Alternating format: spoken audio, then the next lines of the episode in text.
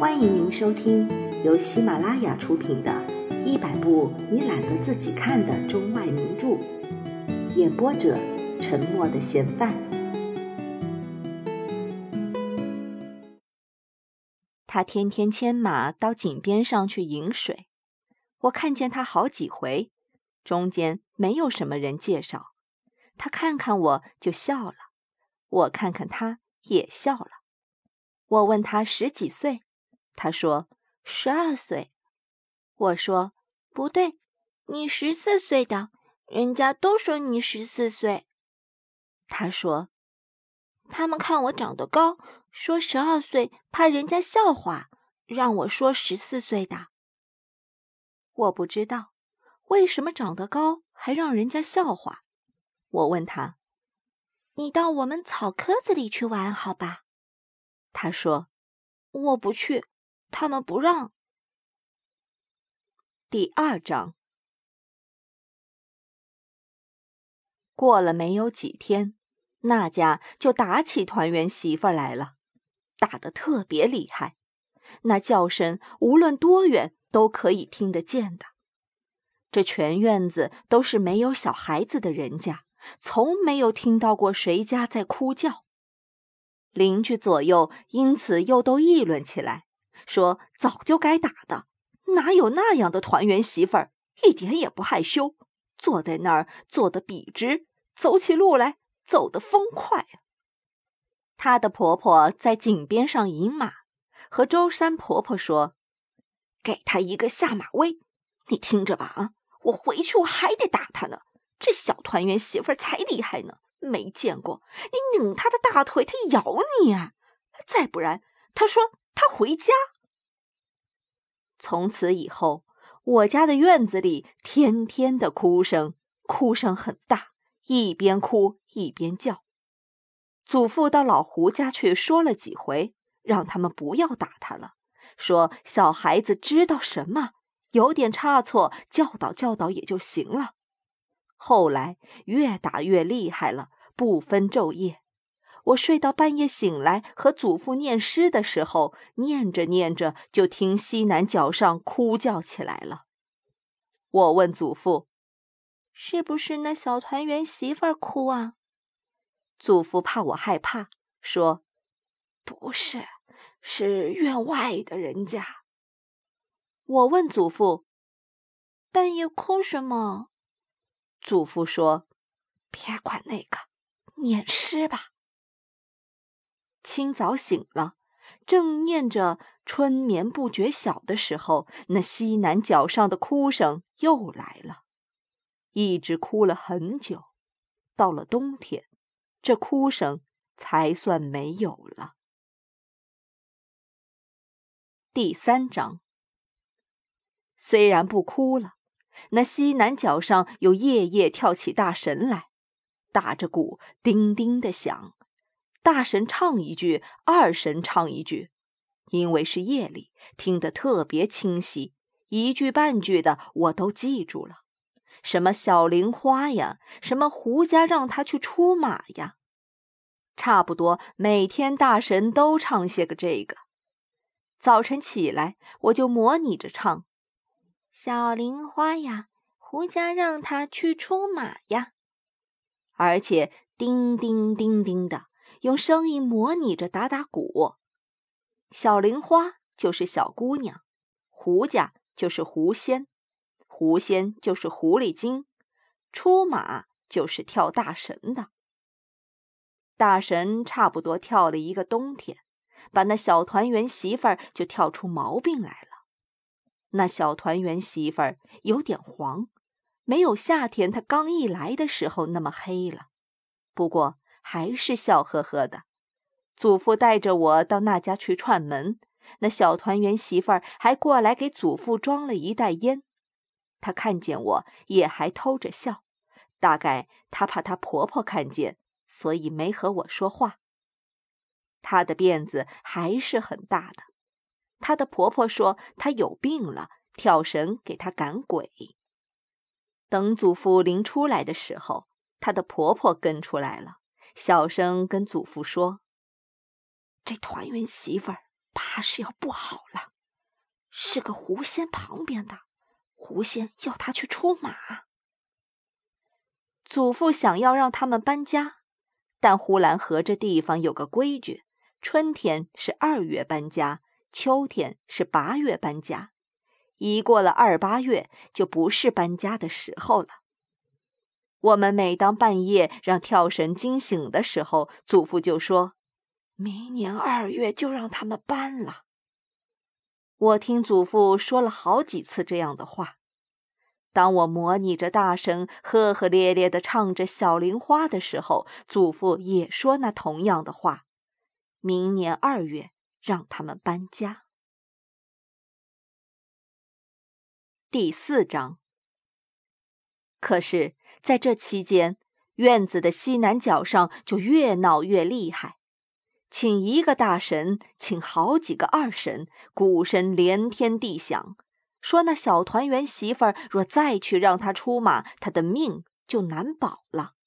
所以请了不少的二神来，设法从大神那里把他要回来。于是有许多人给他家出了主意，人哪能够见死不救呢？于是凡有善心的人都帮起忙来。他说他有一个偏方，他说他有一个邪令。有的主张给他扎一个谷草人到南大坑去烧了，有的主张到扎彩铺去扎一个纸人，叫做替身，把他烧了，或者可以替了他。有的主张给他画上花脸，把大神请到家里，让那大神看了嫌他太丑，也许就不捉他当弟子了，就可以不必出马了。周三奶奶则主张给他吃一个全毛的鸡，连毛带腿的吃下去，选一个星星全出的夜吃了，用被子把人蒙起来，让他出一身大汗，蒙到第二天早晨鸡叫，再把它从被子放出来。他吃了鸡，他又出了汗，他的魂灵里边因此就永远有一个鸡存在着。神鬼和狐仙、黄仙就都不敢上他的身了。传说鬼是怕鸡的。据周三奶奶说，她的曾祖母就是被狐仙抓住过的，闹了整整三年，差一点没死，最后就是用这个方法治好的，因此一生不再闹别的病了。他半夜里正做一个噩梦。他正吓得要命，他魂灵里边的那个鸡就帮了他的忙，只叫了一声，噩梦就醒了。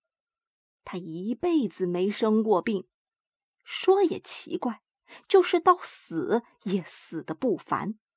他死那年已经是八十二岁了，八十二岁还能够拿着花线绣花，正给他小孙子绣花兜肚嘴呢。绣着绣着就有点困了，他坐在木凳上，背靠着门扇，就打一个盹。这一打盹就死了。别人就问周三奶奶：“你看见了吗？”他说：“哎，可不是嘛！你听我说呀，那死了三天三夜，那摁都摁不倒啊。后来没有办法。”给他打着一口棺材，那也是坐着的呀。把他放在棺材里，那脸色是红扑扑的，还和活着的一样哎。别人问他：“你看见了吗？”他说：“哎呦喂，你这问的可怪！那传话传话，一辈子谁能看见多少？不都是传话传的吗？”他有点不大高兴了。再说西院的杨老太太，她也有个偏方。她说黄连二两，猪肉半斤，把黄连和猪肉都切碎了，用瓦片来备，备好了压成面，用红纸包分成五包包起来，每次吃一包，专治惊风掉魂。这个方法倒也简单。虽然团圆媳妇儿害的病可不是惊风掉魂，似乎有点药不对症，但也无妨试一试。好在只是二两黄连半斤猪肉，何况呼兰河这地方又常有卖便宜猪肉的。虽说那猪肉怕是温猪，有点靠不住，但那是治病，也不是吃，又有什么关系？去，买上半斤来，给他治一治。边有赞成的婆婆也说：“反正治不好也治不坏呀，反正死马当活马治吧。”于是团圆媳妇儿先吃了半斤猪肉加二两黄连。这药是婆婆亲手给她备的，可是切猪肉是她家的大孙子媳妇儿给切的。那猪肉虽然是连子带青的，但中间毕竟有一块是很红的。大孙子媳妇儿就偷着把这一块给留下来了，因为她想，奶奶婆婆不是四五个月没有买到一点荤腥了吗？于是她就给奶奶婆婆偷着下了一碗面疙瘩汤吃了。奶奶婆婆问：“可哪儿来的肉啊？”大孙子媳妇说：“您老人家吃就吃吧，反正是孙子媳妇给您做的。”那团圆媳妇的婆婆是在灶炕里边搭起瓦来给她备药，一边备着一边说：“这可是半斤猪肉啊，一条不缺。越背那猪肉的味儿越香。”有一只小猫嗅到了香味而来了，想要把那已经备好的肉干上抓一抓。它刚一伸爪，团圆媳妇儿的婆婆一边用手打着那猫，一边说：“哎，这也是你动的爪的吗？你这馋嘴巴！人家这治病啊，是半斤猪肉，你也想要吃一口？你若吃了这口，人家的病可治不好了，一个人活活的要死在你身上。”你这不知好歹的，这是整整半斤肉，不多也不少。药备好了，压碎了就冲着水给团圆媳妇吃了。一天吃两包，才吃了一天。第二天早晨，药还没有再吃，还有三包压在赵王爷板上。那些传偏方的人就又来了，有的说黄连可怎么能够吃啊？这黄连是大良药。出虚汗，像他这样的人，一吃黄连就要泄了元气。这一个人要泄了元气，那还得了吗？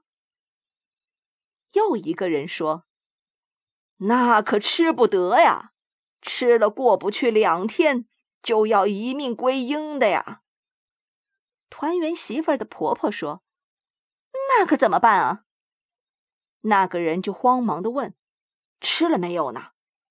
团圆媳妇儿的婆婆刚一开口，就被他家的聪明的大孙子媳妇儿给遮过去了，说：“没吃，没吃，还没吃呢。”那个人说：“既然没吃，就不要紧。哎，真是你老胡家有天福，吉星高照，你家差点没有摊了人命啊！”